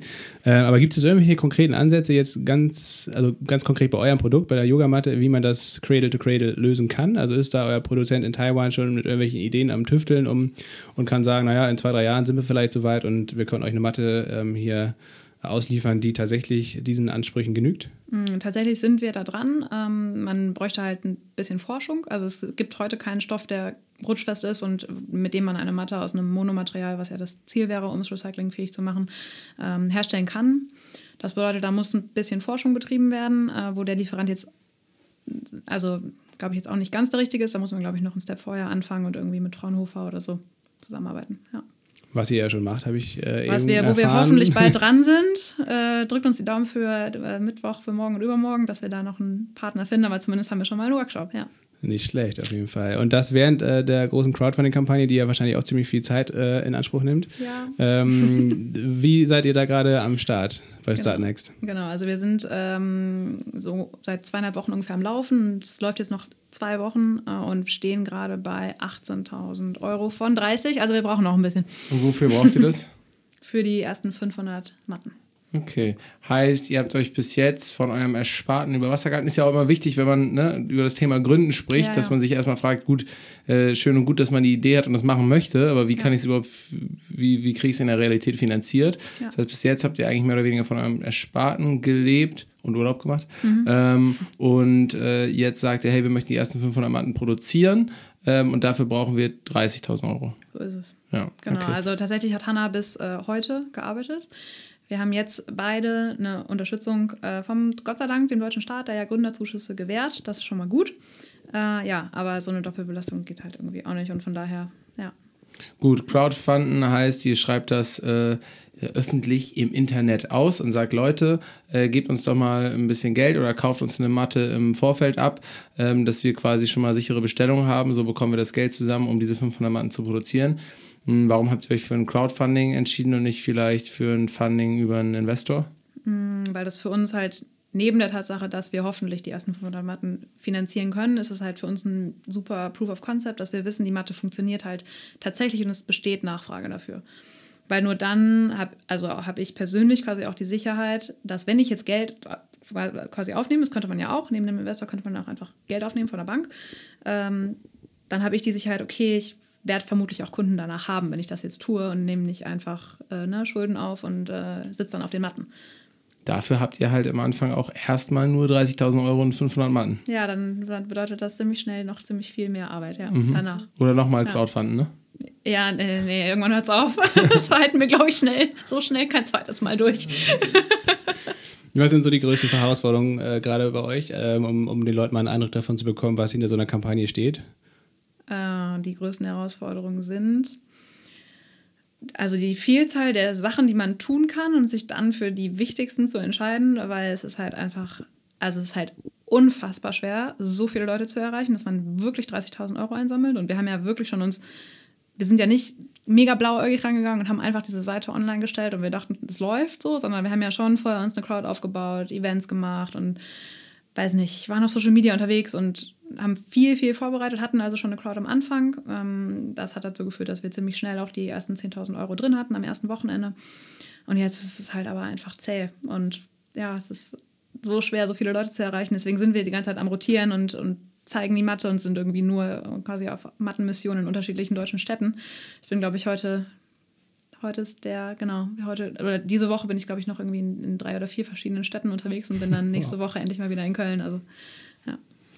Ja, also hier auch nochmal an der Stelle der Aufruf, äh, startnext.com slash jojoka, glaube ich. So ist Richtig, es. wir werden das auch nochmal in die Shownotes packen und im Intro und im Outro. Also ihr kommt nicht drum rum, ihr müsst nachher auf jeden Fall eine Matte euch holen oder euch zumindest mal eine Postkarte fanden für, ich weiß nicht, das äh, der kleinste Betrag ist. Es gibt ein richtig cooles Break Free from Plastic Kit, damit ihr nachhaltiger leben könnt, zum Beispiel mit äh, so, einem, so einer Bienenwachsfolie statt einer Alufolie für 25 Euro. Siehste, also das hat nun ja wirklich jeder zur Hand, würde ich mal sagen. Und außerdem gibt es ja bestimmt ein paar Leute, die da draußen gerne Yoga machen und die auch wirklich einen richtig praktischen Nutzen dann von der Matte haben. Genau, stimmt auch nicht ganz. Man kann natürlich einfach auch mit einem freien Betrag unterstützen und dann zählt auch jeder ja. Fünfer, sag ich mal. Ich natürlich als alter Start Next Veteran hier, ne, Paul, an der Stelle kann es natürlich nur empfehlen. Witzigerweise habe ich am, äh, habe ich jetzt ja schon zum dritten Mal erwähnt, ich habe mit Tagen von Sneaker Rescue am Wochenende sprechen dürfen auf dem Heldenmarkt. Der hat auch eine kleine Crowdfunding-Kampagne gestartet im Januar die ich tatsächlich sogar auch unterstützt habe, äh, wie ich so ungefähr alles unterstütze auf Startnext. Aber das war wirklich eine der allerwenigsten Kampagnen, die nicht geklappt hat, die leider nicht erfolgreich waren. Er ist mittlerweile sehr erfolgreich trotzdem mit seinem Business. Also auch äh, für euch, selbst mhm. wenn es nicht klappen sollte, was ich natürlich nicht hoffe, aber selbst wenn es nicht klappen sollte, ist danach nicht der Weltuntergang vorprogrammiert, sondern es geht weiter und meistens dann sogar sehr erfolgreich weiter, weil man diese Medienaufmerksamkeit, äh, die man dadurch bekommt, oft ähm, eben dann doch ganz gut nutzen kann im Nachgang. Äh, und vor allen Dingen, wenn man halt ein Proof of Concept hatte, wie du das schon erwähnt hattest. Naja, auf jeden Fall, der meinte nämlich auch, naja, wir haben, wir haben das so ganz gemütlich gemacht, wir haben da irgendwie das auch online gestellt und dann mal geguckt, was passiert. Und äh, da, ist, da ist tatsächlich dann nicht so viel passiert. Also man muss tatsächlich echt dann irgendwie 30, 40 Tage, wie lange die Kampagne dann geht, muss man richtig, richtig krass durchziehen. Ähm, das ja. ist schon nicht ohne, ja. ja. Also Respekt, äh, was ihr da gerade leistet. Ähm, ansonsten, wie äh, teilt ihr euch so auf? Du bist ja nicht alleine, du bist mit Hanna, deiner Mitgründerin, am Start und dann gibt es noch eine dritte genau, im genau. Bunde. Ähm, wie äh, teilt ihr euch so die Arbeit auf und ähm, wie arbeitet ihr auch zusammen, obwohl ihr nicht in derselben Stadt wohnt? Mhm. Äh, also bei Hannah und mir ergibt sich das irgendwie interessanterweise ziemlich automatisch so. Also dadurch, dass wir einfach irgendwie unterschiedliche Voraussetzungen mitbringen. Hanna macht ganz viel so Kommunikation, Marketing, ähm, das ganze Thema mit Social Media. Da bin ich ehrlich gesagt ganz froh, dass ich da gar nicht so tief einsteigen muss. und ich bringe halt eben diese ganze Einkaufs-Nachhaltigkeits-Know-how mit. So, deswegen ist da die Aufteilung irgendwie ziemlich klar und deutlich. Äh, dann äh, fehlte uns jemand für die Grafik. Und da kam eben dann Frederike ins Spiel, die sich richtig, richtig, richtig dolle für Yoyoka engagiert und ähm, genau, die jetzt so die dritte im Bunde ist, die die ganze Grafik macht. Was wir gerade alle machen, weil es halt so wichtig ist, halt irgendwie Vertrieb, mit Leuten reden und, und die Mathe vorstellen. Ja. Warum glaubst du, dass ähm, Yoga sich derzeit oder auch letztendlich in den letzten Jahren schon so einer großen und weiter steigenden Beliebtheit erfreut. Ist das so ein bisschen auch ein Spiegelbild unserer Zeit, dass alle mega gestresst sind und dann im Yoga ihr Heil suchen und versuchen mal ein bisschen runterzukommen? Ja, definitiv. Also, ich, also die Anzahl der Eindrücke, die wir halt heute haben, ich habe jetzt keine Zahlen, aber es sind halt unfassbar viele Eindrücke, die jeden Tag auf uns einströmen. Äh, plus diese ganzen Ablenkungen, also wenn man, wenn ich so an Arbeitstag irgendwie bei der Rewe zurückdenke, dann ist so die Anzahl der Ablenkungen kann ich halt irgendwie, glaube ich, konnte ich nicht zählen, so ungefähr. Das heißt, sich zu konzentrieren ist mega schwierig. Und äh, ja, da bietet Yoga einfach eine super Möglichkeit, um ähm, mal wieder endlich zu sich zu kommen und Kraft zu sammeln für die Welt da draußen. Aber es ähm, bekämpft ja eigentlich nur die Symptome, oder? Also, nee, überhaupt äh, nicht. ja, ich meine, also äh, wäre es vielleicht nicht auch sinnvoller, einfach sich mal die Ah, Ursachen okay. für den Stress anzuschauen und Ja, zu schauen, ja. warum man die ganze Zeit so gestresst und abgelenkt ist? Ja, also tatsächlich hilft Yoga dabei, ähm, resilienter zu werden, also ne, sich besser zu schützen gegen diese ähm, Dinge von außen, die auf einen einströmen. Aber du hast natürlich recht, dass halt man vielleicht irgendwie einfach auch die Umwelt ändern könnte. Ist nur die Frage, was der einfachere Weg ist. ja. Ja, was glaubst du? ja, ich glaube, irgendwie das System zu verändern, wird noch ein bisschen dauern. So. Ist gut, wenn wir anfangen und ich glaube, es ist irgendwie wichtig, dass wir anfangen. Und ich finde auch, dass man sieht, dass, dass, ähm, dass immer mehr Leute erkennen, dass es wichtig ist, sich gut um Mitarbeiter zu kümmern, dass es wichtig ist, äh, Pausen einzulegen und dass die auch irgendwie, dass es halt sinnvoll ist, ne, was wir eben hatten. Ähm, dennoch glaube ich, dass es super herausfordernd ist, so tatsächlich das, das ganze System mal so zu verändern. Plus, manche Dinge sind einfach auch nicht mehr wegzudenken. Ne? Das Smartphone, was ja irgendwie so 1A-Ablenkungsmaschine ist, ist einfach so, so dolle Tag von unserem Alltag, dass es aus meiner Sicht kaum mehr wegzudenken ist. Und äh, jetzt hast du vorhin gesagt, du hast auch einen spirituellen Zugang zum Yoga. Ähm, und äh, für viele ist Yoga halt eben auch nicht nur ein Sport. Äh, andererseits gibt es wahrscheinlich auch sehr viele Leute, die das nicht verstehen können und die sagen, gut, die, die halt ein bisschen spirituell unterwegs sind, die machen halt Yoga und deswegen gehen sie auch davon aus, dass es ein bisschen spiritueller ist, weil es sozusagen noch ein bisschen theoretisches Beiwerk gibt. Aber im Grunde genommen könnte man auch in die Bewegungsabläufe vom Fußball äh, spirituelle äh, Gedanken äh, reinlegen und, und da ähnlich viel Kraft vielleicht rausziehen. Aber wie erklärst du jetzt jemandem, der vielleicht nicht diesen Zugang hat, äh, warum Yoga halt nicht nur ein Sport ist? Yoga ist, ähm, hat witzigerweise noch eine Yogalehrerin, mit der wir ein Event organisiert haben, am Samstag erklärt. Äh, und zwar hat sie gesagt, ja, Yoga ist halt immer die Verbindung von Atem und Bewegung. Und darum Dann würde ich ja sagen, beim Fußball arbeitet man ja auch. Ja, aber du hast nie den Fokus auf den Atem. Der Atem ist im Yoga der Schlüssel dazu, ins Hier und Jetzt zu kommen und äh, auch Energie zu tanken, weil Atem ist Prana ist Energie. Es geht also auch um Selbstbeherrschung und Selbstdisziplin, Paul. Fußball ist einfach nur auf die Fresse und los geht's. Wobei, ich muss ja auch sagen, Yoga soll ja eigentlich nur zu Meditation hinführen und wenn du halt im Fußball deinen Kopf endlich mal ausschaltest, dann ist halt Fußball für dich vielleicht genauso geil wie Yoga für mich. So, dann ist es irgendwie, das ist halt eigentlich das Ziel. Das Ziel ist, die Gedanken auszuschalten und das kann man auch auf andere Art und Weise. Oder Marathon laufen. Paul ist ja großer Marathonläufer. Genau. Ist ja stark durch die, durch die Hügellandschaft von Athen gelaufen am Wochenende. Hast du auch abgeschaltet? Ich bin ja nicht gelaufen, deswegen war ich ja so angepisst, ne? Da wolltest du jetzt nochmal drauf hinaus. Gut, super. Ja, übrigens, Meditation, das ist jetzt ein kleiner Funfact, den ich hier mal abgeben muss. Ich habe nämlich anstatt zu laufen ein bisschen gelesen und da habe ich einen äh, Aufsatz von dem Nils Bierbaumer gelesen. Das ist ein, ähm, ich glaube, österreichischer äh, Neurologe und Psychiater, ähm, der früher in so einer Jugendgang war und total der Pflege war, bis ihm sein Vater angedroht hatte, dass er irgendwie eine Polstereilehre machen muss, äh, wenn, er, wenn er sich nicht jetzt irgendwie studiert. Und der hat super viele irre Sachen gemacht. Zum Beispiel in der Konfrontationstherapie äh, sich äh, mit äh, neurotischen Patienten äh, Hundekot äh, aus dem Park ins Gesicht geschmiert, äh, hat einen, einen Angstpatienten auf, in seinen Mercedes-Sitz geschnallt und ist mit dem immer wieder komplett schnell über rote Ampeln gefahren, bis er sich wieder getraut hat, Auto zu fahren. Und der Typ ist der Erste, der mit Locked-In-Patienten Kontakt aufgebaut hat. Also mit Leuten, die aufgrund von Muskellähmung irgendwann sich nicht mehr bewegen können, aber eigentlich noch klar denken können. Und ähm, da gibt es auch einen schönen Film übrigens, äh, Schmetterling und Taucherglocke, wo der Chefredakteur der französischen L, glaube ich, einen Unfall hat und dann äh, selber quasi zu einem Locked-In-Patienten wird. Äh, sehr lebensbejahender Film und tolles Buch. Ähm, auf jeden Fall hat er das aber geschafft, indem er... Ähm, indem er mit den Patienten ein Verfahren oder ein System aufgebaut hat, wie die ihren Blutdruck im Gehirn regulieren können und so halt mit der Außenwelt kommunizieren. Und er hat pass auf, und der hat herausgefunden, dass, ähm, oder sein Standpunkt ist nämlich, dass eine Patientenverfügung bei Locked-In-Patienten irgendwie das Schlimmste ist, was es gibt, weil die Lebensqualität von Locked-In-Patienten, sagt er, im Durchschnitt fast noch höher ist als die von ganz normalen Menschen. Wenn sie noch ein soziales Umfeld haben, das heißt irgendjemand, der sie pflegt. Und die Begründung ist total interessant, hat was mit Meditation zu tun. Er sagt nämlich, dass Locked-In-Patienten am Anfang natürlich, wenn ihre Muskeln schwinden und sie sich irgendwann nicht mehr bewegen können, dass das ganz schlimm ist für die und dass dann auch die Lebensqualität sinkt. Aber wenn sie erstmal den Zustand erreicht haben, dass sie sich überhaupt nicht mehr bewegen können und wenn der Verstand sich damit abfindet, dass es so ist, das heißt, wenn jeder Wunsch mit der Nichterfüllung beantwortet wird, kommst du irgendwann in so einen Zustand, den äh, die Buddhisten auch mit irgendwie absoluter Offenheit oder so beschreiben, dass du halt eigentlich auch gar nichts mehr so richtig wünscht und begehrst und einfach nur noch bist. Und er äh, meint halt, er ist wirklich felsenfest überzeugt davon, dass der Zustand als Locked-In-Patient dem der Meditation eigentlich gleicht und ist deswegen die Lebensqualität von den Menschen und die Lebenszufriedenheit auch relativ gesehen äh, hoch ist. Fand ich super interessant Mega. und äh, faszinierend. Egal, ob das jetzt dann so ist oder nicht, aber den Gedanken fand ich schon mal irre. Also macht voll Sinn, ne? Weil man, also die Lehre im Yoga, habe ich dann ja in der Yoga-Lehrerausbildung lernen dürfen, ist ja, so wenn wir es schaffen, die ganzen Dinge, an denen wir so anhaften, heißt es da immer, loszulassen. Ne? Unser Auto und unser Job und unsere Freunde und äh, weiß nicht, alles, was wir halt im Leben irgendwie die ganze Zeit unbedingt erreichen wollen.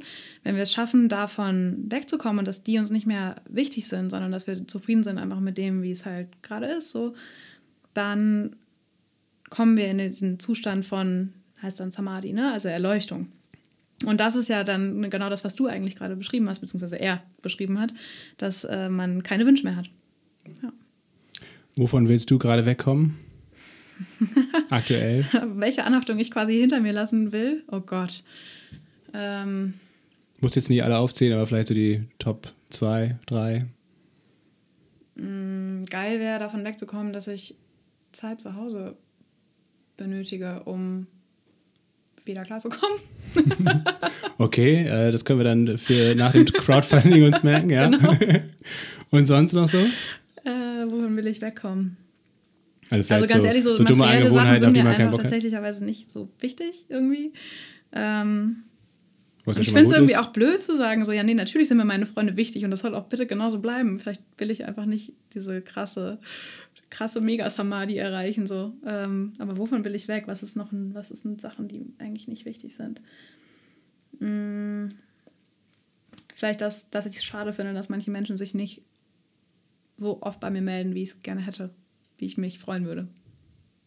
Okay, aber das ja, das, das da bist du ja nur bedingt äh, fähig, das zu ändern, quasi. Das ja, liegt ja, auch aber an trotzdem wünsche ich es mir ja. Okay, ja, ich dachte eher so an, an irgendwelche Angewohnheiten, äh, die dich stören vielleicht und äh, die selber? du dir, ja genau, die du und die du ändern möchtest. Hm. Gibt es bestimmt was, aber irgendwie das, das klingt jetzt voll blöd, aber ich weiß es gerade nicht. Okay, dann bist du aber schon mit, ganz gut mit dir im Rein. ja, vielleicht. Ich habe mich gerade richtig angesprochen gefühlt. Oh. Weil ich das Gefühl habe, ich melde mich bei manchen Leuten zu selten. Na dann. Kann ich mich einfach bei dir melden, oder? Dann ist es kannst auf jeden Fall. Freue ich ja. mich sehr. Ähm, Lasse, du, ich habe ja eigentlich mal die letzte Frage, oder? Genau, die hast du Ja. Ähm, hast du eine letzte Frage? An euch? Höflicherweise. Darf ich möchte ich, stellen? Nee, oder ja, natürlich. Wow. Ähm, was treibt euch, das, äh, den Podcast zu machen? Oh. Soll ich antworten? Du hast die letzte Antwort, Paul. Achso, oh, ich habe die letzte Antwort. Mann, einfach, weil es, äh, äh, also in erster Linie hat uns das voll viel Spaß gemacht, weil wir selber super gerne Podcasts hören. Und ähm, mittlerweile weiß ich es einfach total zu schätzen, ähm, wenn man in diesen Zustand reinkommt vom bewussten Zuhören und Fragen stellen und, und sich interessieren. Weil man weiß ja, okay, ich möchte jetzt eine Stunde lang auch ein äh, äh, guter Zuhörer sein und irgendwie Gesprächspartner. Und das kann man im Alltag manchmal nicht so leicht erzwingen. Manchmal sitze ich irgendwie bei Gesprächen äh, äh mit Freunden an der Bar, wo dann auch irgendwie Bekannte oder Unbekannte dazukommen. Und ich lasse erstmal meine Kollegen die Drecksarbeit erledigen, den ganzen Smalltalk ganz am Anfang. Und wenn es da irgendwann ein interessantes Thema gibt, dann steige ich ein und sage so, jo, jetzt bin ich wieder dabei bei der äh, Unterhaltung. Und das finde ich aber manchmal ein bisschen schade, weil ich merke, dass äh, das ein unglaubliches Talent ist, wenn man sich auch für Sachen äh, irgendwie so generell interessiert und einfach alles super spannend findet, auch wenn das irgendwie manchmal schwierig ist. Aber es ist schön, dass man sozusagen dann immer so eine wiederkehrende Übung hat und irgendwie ja. eine, eine, Plattform, wo man äh, einfach äh, ganz wach und interessiert Dinge aufnehmen kann. Und abgesehen davon, dass es äh, irgendwie auch auch cool ist, wenn andere dann zuhören und man irgendwie viele Leute mit solchen Inhalten erreichen kann. Und wir, glaube ich, auch inhaltlich sagen, dass wir möchten, dass viel mehr Leute, äh, Leute kennen wiederum, die äh, so Sachen machen wie du. Ähm, äh, ist es äh, einfach äh, cool, weil man im Zweifel, selbst wenn niemand zuhören würde, hätten wir jetzt 39 Gespräche gehabt, die einfach richtig gut waren, die wir sonst nicht gehabt hätten. Und das ist so ein bisschen so mein Antrieb. Ja, ich glaube, dem ist nichts nichts oder zumindest nicht viel hinzuzufügen. Auf jeden Fall, ich glaube, ein Podcast ist ein wahnsinnig gutes Medium, um selbst zu lernen. Also auch als Zuhörer lerne ich viel. Ich höre auch selbst einfach viel Podcast. Und äh, selbst einen Podcast zu führen oder selbst einen Podcast irgendwie zu machen, ähm, ist dann eben nochmal etwas Besonderes, weil man eben auch selbst natürlich entscheiden kann oder mitentscheiden kann, wie man jetzt zum Beispiel spricht. Ne? Und ähm, und man hat echt, echt immer einmal die Woche oder auch mehrmals die Woche ähm, ein, zwei Stunden mal, um irgendwie genau runterzufahren. Und das ist auch was von Meditation, so ein Gespräch hier zu führen und sich da voll und ganz auf die Person dann zu fokussieren und zu konzentrieren und kein Handy dabei zu haben und so weiter. Also auch, auch unter dem Aspekt. Cool, aber das ist eigentlich mal ein Format, was wir uns merken könnten, dass immer unser Gast die letzte Frage stellt, Paul. Das war ein sehr, sehr guter, sehr, sehr guter Einflug hier oder Einschlag von dir, Christine. Sehr gut, ja, finde ich auch richtig Vielleicht hast du dich damit jetzt in unserem Podcast für immer verewigt ja. in, in jeder Folge. Sehr gerne, sehr gerne. Finde ich auch richtig schön, dass wir dieses Thema aktives Zuhören am Ende nochmal so anschneiden konnten, weil es aus meiner Sicht auch mega, mega wichtig einfach genug, also gut, gut zuzuhören, ja. Gut, also dann bedanken wir uns ganz herzlich für deinen Besuch, wünschen dir und auch natürlich Hanna und Friederike ganz, ganz viel Erfolg beim ähm, Crowdfunding. Wir werden das nochmal über alle Kanäle hier raushauen und, ähm, und dann sehen wir uns hoffentlich bald wieder bei, bei der nächsten Gelegenheit. Ja, ich habe ja schon vor dem Gespräch von dir irgendwie einen Yoga-Gutschein angeboten bekommen. Den muss ich äh, endlich mal erfüllen, weil ich wirklich schon seit einem halben Jahr zum Yoga will und irgendwie einfach nicht damit anfangen. Ja, dann, Scheiße, äh, Yoga stresst mich schon, bevor ich es gemacht habe. Du musst es einfach mal ausprobieren. Bestell dir einfach eines unserer Geschenke, dann kriegst du den Gutschein dazu. Okay, kann nur besser werden. Also, vielen Dank nochmal, ja? Gerne. Tschüss.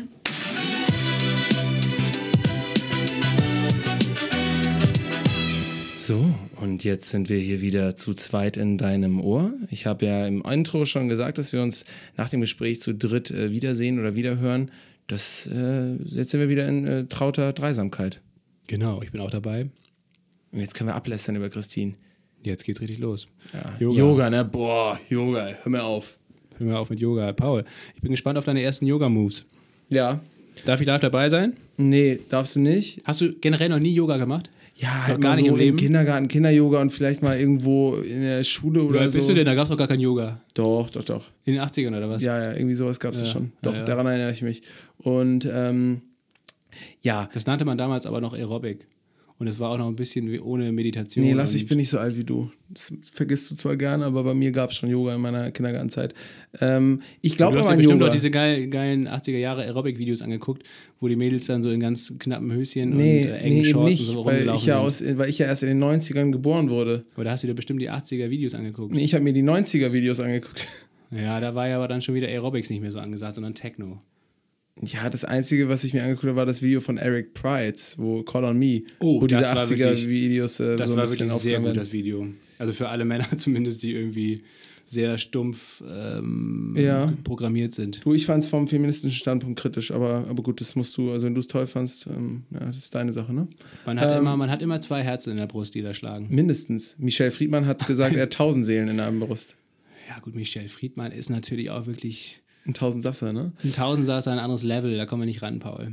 Ja, also das ist auf jeden Fall hier ein erklärtes Lebensziel, irgendwann mal so an die Greatness von Michel Friedmann ranzukommen. Deswegen, lass uns einsteigen. Wollen wir den mal im Podcast einladen? Ja, können wir natürlich machen, aber wird nicht so ganz easy sein. Wieso? Weil der, glaube ich, ziemlich selektiv ist. Kommt drauf an, wenn man ihm hier echt eine gute Line hinlegt, dann könnte er sich schon überreden lassen. War das jetzt ein Kokswitz? Das war ein Kokswitz. Okay.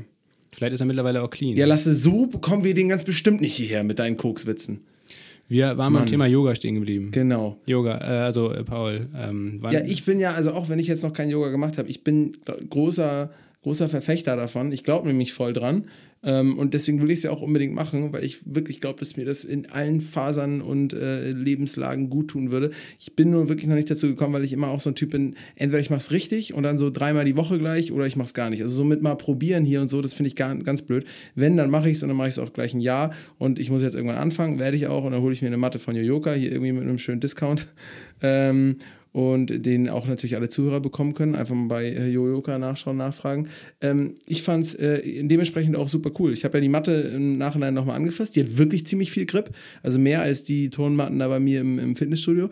Und ähm, auch die Art und Weise, wie Christine darüber gesprochen hat, ja, mit, dass sie es sehr bedauert hat, dass äh, das Cradle-to-Cradle-Verfahren oder, oder der Ansatz, der noch nicht durchgezogen werden konnte, das ist aber auch, selbst wenn er hätte durchgezogen werden können, wahrscheinlich nicht viel Impact gehabt hätte, zeigt, dass sich da wirklich Gedanken gemacht werden, dass es nicht nur eben mal kurz so ein kleiner Marketing-Gag ist. Ich glaube, auch aus ihrer Vergangenheit heraus kann man das gut rauslesen und rausfühlen, dass, dass sie das ziemlich ernst meint und dass es ein, Herzen, eine Herzensangelegenheit ist. Und was ich auch spannend finde, ist, dass wir jetzt auch einfach mal noch wieder jemanden nach der letzten Folge mit Benito Foods und der, der Lara Schuhwerk äh, eine junge Gründerin hatten, die ziemlich am Anfang steht. Mh, hm, weil wir halt, wie gesagt, einfach viel zu wenig junge Gründerinnen haben. Ne? Äh, 14 Prozent der Gründungen sind halt nur aus, äh, weib, kommen aus weiblichen Händen und werden in weiblichen Köpfen gedacht. Und es ist zu wenig und deswegen ist es auch gut, wenn man viel mehr Beispiele zeigt von äh, weiblichen Gründerinnen, die da gerade mittendrin sind im Struggle, damit äh, man merkt, ey, wenn du irgendwie gerade ein Problem hast oder vielleicht noch nicht angefangen hast, da bist du nicht alleine mit, das haben auch andere schon hinter sich und das geht trotzdem. Genau das ist der Weg. Ja, und die den Mut beweisen und äh, das Risiko auf sich nehmen, das Ganze dann durchzuziehen. Und was ich ja wirklich spannend fand bei Christine ist, dass sie äh, diese Yoga-Ausbildung gemacht hat, ohne das Ziel zu haben, am Ende Yogalehrerin zu sein, sondern erstmal primär ähm, das Ziel verfolgt hat, sich selbst zu finden, so ein bisschen, wenn ich das, glaube ich, richtig verstanden habe. Ähm, das war auf jeden Fall irgendwie ein interessanter Aspekt. Ich glaube, ich würde nie so an die Sache rangehen, glaube ich, persönlich. Ich hätte es, glaube ich, nicht so gemacht.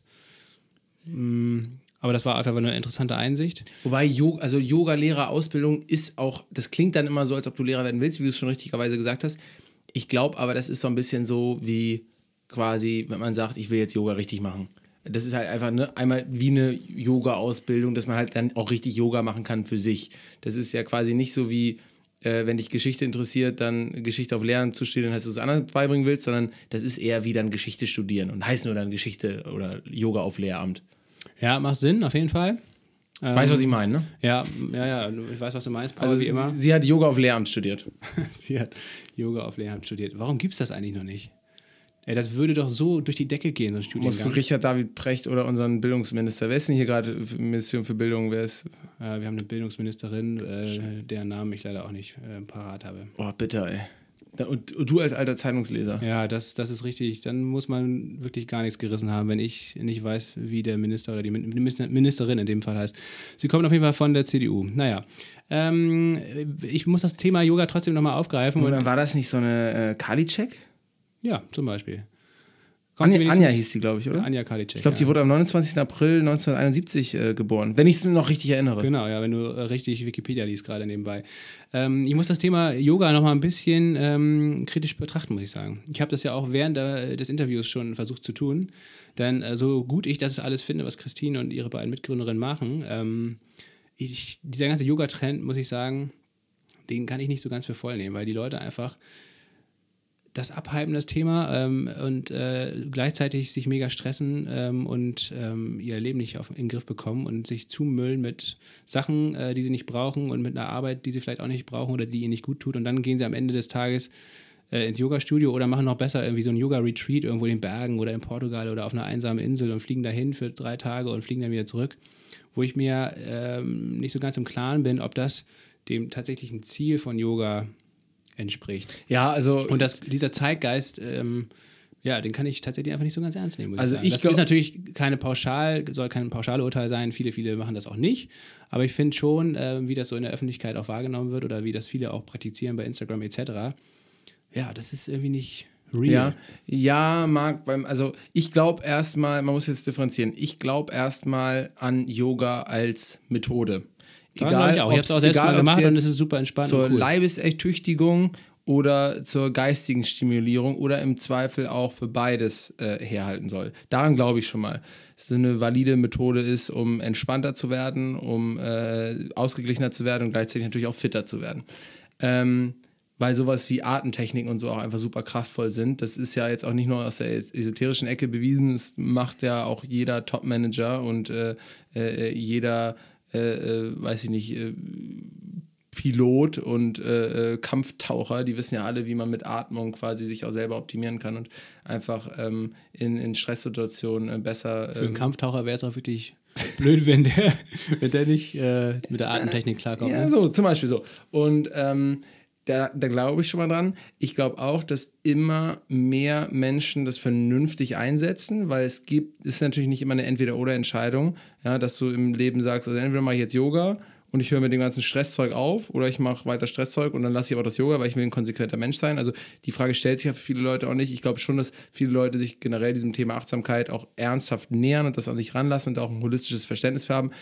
Yoga gleichzeitig versuchen zu integrieren. Und natürlich gibt es auch viele Leute, die das jetzt erstmal aus oberflächlicher Sicht einfach aufnehmen. Das hast du aber bei, bei erstens bei jedem Trend. Und ich glaube auch, dass es nicht nur ein Trend ist, sondern wirklich so eine kleine Evolutionsstufe von den Menschen, dass wir uns jetzt einfach viel stärker mit uns selbst und mit dem Thema Achtsamkeit und mit uns als Spirituellen oder, oder, oder wenn du es nicht ganz so dick haben willst, irgendwie auch äh, ähm, Wesen, die eine geistige Stimulation brauchen, beschäftigen. Und ähm, deswegen glaube ich, ist es aktuell so, dass es vielleicht noch ein bisschen zu abgehypt ist. Aber ich glaube, das wird sich viel stärker in unsere Leben integrieren, wenn es, egal ob es dann noch Yoga oder irgendwie anders heißt. Und äh, irgendwann wird es einfach, glaube ich, so zum allgemeinen Leben dazugehören, dass man mit Atmung und vielleicht so ähnlichen Sachen wie Yoga einfach lebt und äh, klarkommt.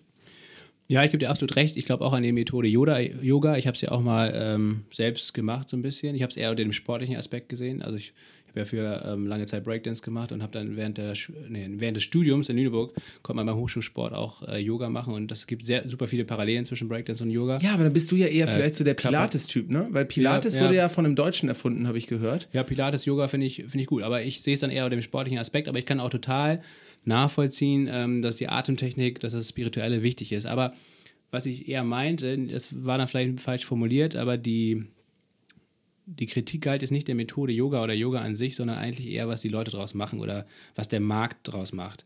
Weil ich glaube, wie gesagt, dass, ähm, dass Yoga irgendwie so ein, so, ein, so ein Buzzword ist, um, um den Leuten zu suggerieren, ey, ihr könnt noch so stressig leben und, äh, und irgendeine Scheiße machen den ganzen Tag und dann macht ihr einfach ein bisschen Yoga und dann äh, seid ihr wieder happy und kommt runter. Und äh, das Gleiche ist zum Beispiel, keine Ahnung, warum laufen die Leute stundenlang im Fitnessstudio rum und äh, fahren dann mit dem SUV zum Fitnessstudio, machen da Sport und fahren mit dem SUV wieder, wieder zurück oder mit dem Auto generell einfach, anstatt einfach Fahrrad zu fahren.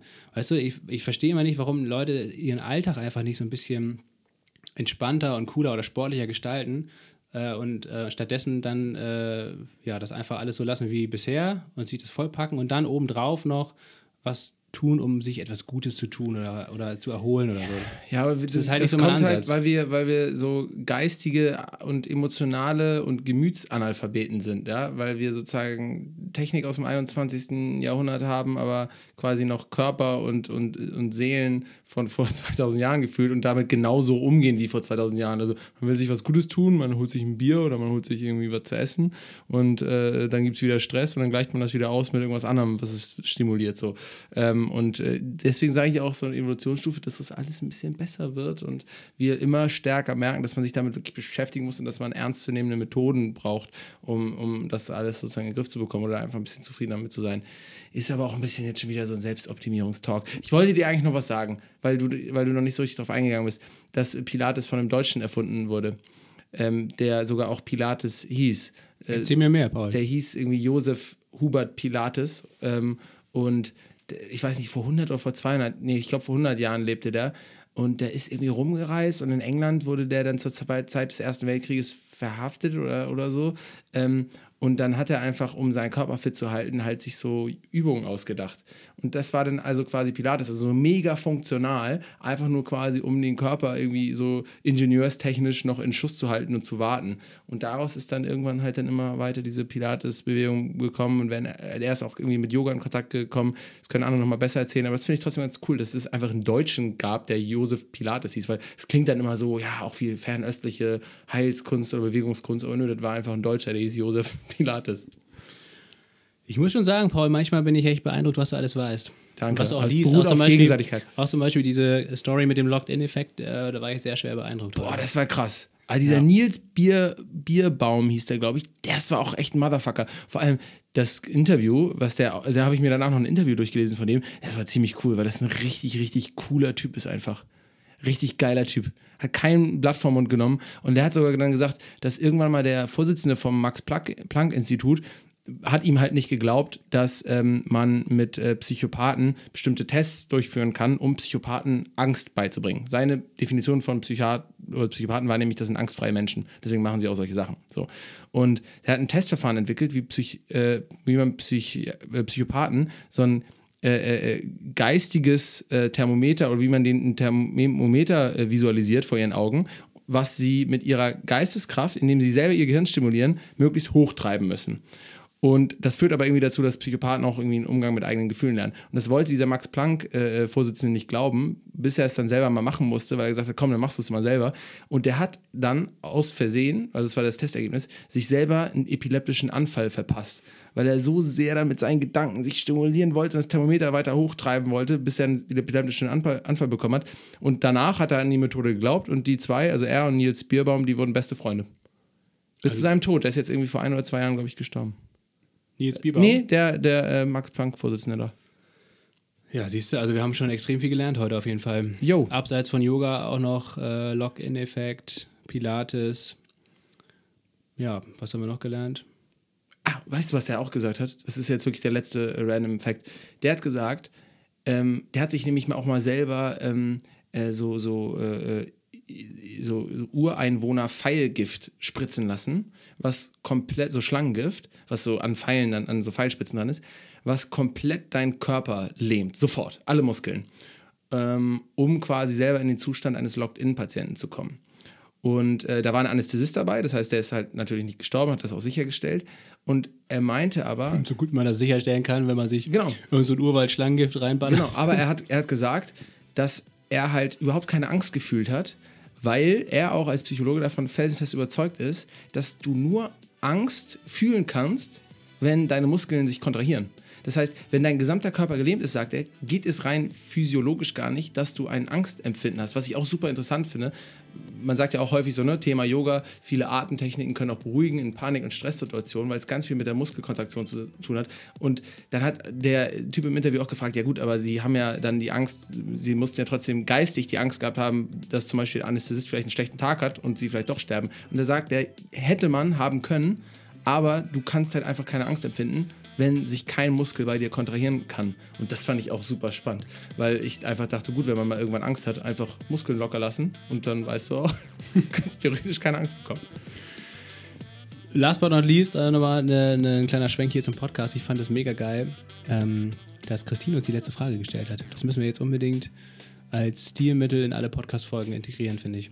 Stimmt, also ohne natürlich ne? dich jetzt, ohne dich jetzt natürlich ähm, hier äh, entwerten zu wollen. Du kannst die, deine letzte Frage stellen, aber die letzte, letzte Frage ist dann immer die äh, für den Gast und er muss uns was fragen. Das finde ich auch nicht schlecht. Das ist geil. Und das ist super aber, innovativ, hat niemand bisher, noch nicht mal Hotel ja, Matze. Aber wenn jemand, wenn jemand die Frage stellt, warum habt ihr den Podcast gemacht, dann werden wir nicht mehr warten, dann sagen wir next. Weil das, ja, das genau. darf nicht die es gleiche darf, Frage es sein. Es darf keine Frage zweimal beantwortet werden nee. oder gestellt werden. Ja.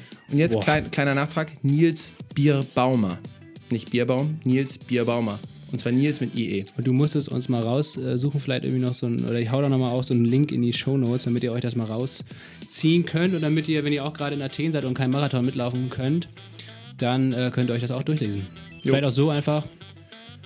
Vielleicht auch mal einen Podcast, den guten Nils, äh, zu uns holen. Aber das wird schwierig. Das ist wirklich. Ja, nee, müssen wir kriegen. Okay. Wir setzen wo, uns dran. Wohnt er, wohnt er hier irgendwo? Nee, der wohnt in, weiß ich auch nicht, Österreich.